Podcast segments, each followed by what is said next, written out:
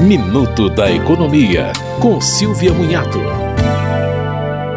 O Procon de São Paulo observou alta de 2,01% em fevereiro nas taxas do empréstimo pessoal. A taxa média foi de 6,60% ao mês. O cheque especial não teve alteração, está em 7,96% ao mês. Com a alta da taxa de juros básica, o Procon recomenda que os cidadãos priorizem o acerto de dívidas para evitar a inadimplência. Em fevereiro, a taxa Selic subiu de 9,25% ao ano para 10,75% ao ano, mas a expectativa é de nova alta em março. Você ouviu Minuto da Economia, com Silvia Munhato.